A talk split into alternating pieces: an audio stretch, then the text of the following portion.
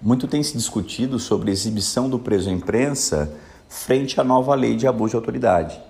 O que o pessoal tem perguntado é se a exibição não consentida do preso à imprensa hoje tipifica ou não crime na nova lei de abuso. A resposta não é tão simples como parece, o tema é polêmico, é complexo e a gente passa a encará-lo a partir de agora. Para poder te dar essa resposta, a gente tem que voltar no momento em que essa lei era discutida no Congresso Nacional. Quando nós não tínhamos a lei ainda, quando nós tínhamos apenas um projeto de lei, esse projeto de lei trazia um tipo penal específico que punia sim essa situação. Havia um tipo penal que punia a autoridade que permitisse que o sujeito fosse fotografado ou filmado sem a sua autorização.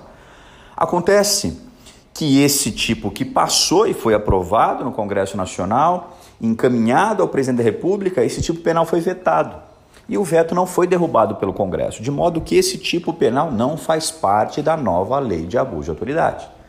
Então, em um primeiro momento, o aluno pode achar que a exibição não consentida do preso à imprensa não tipifica crime na nova lei de abuso. Não é tão simples assim.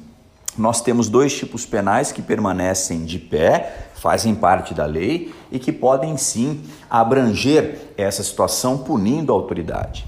O primeiro dos crimes está lá no artigo 13 onde o legislador diz o seguinte: constranger o preso, mediante violência ou grave ameaça, a exibir-se a curiosidade pública.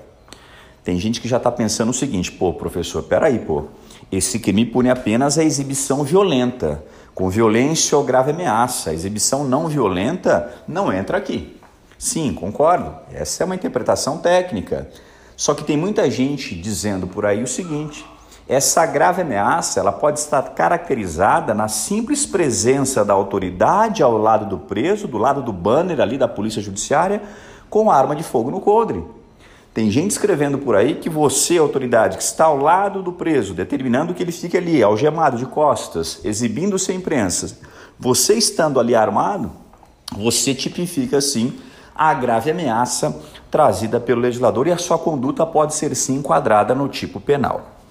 Temos outro crime também que pode, segundo alguns, abranger esse contexto fático de exibição não autorizada.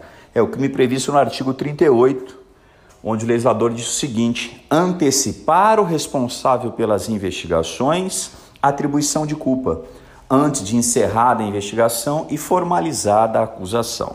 Bom, aqui eu acho que o encaixe ele é mais difícil, porque no meu entender, antecipar a culpa é dizer que o sujeito é culpado.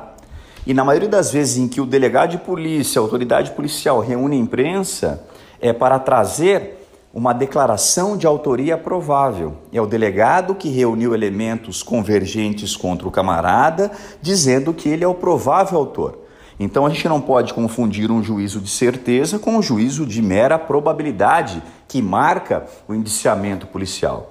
Se você der uma publicidade ao indiciamento, mas for uma publicidade técnica, onde você trabalha com probabilidade, não com certeza, você não entra no tipo penal incriminador, porque você não está antecipando culpa, você está apenas declarando autoria provável.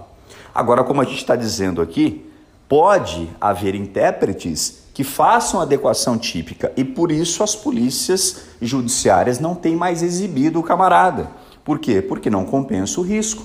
De que adianta uma grande investigação com probabilidade de autoria com a autoridade responsabilizada por crime de abuso? Então, não compensa. As divisões de comunicações têm trabalhado por aí com a publicidade da Polícia Judiciária, mas sem a exibição do sujeito.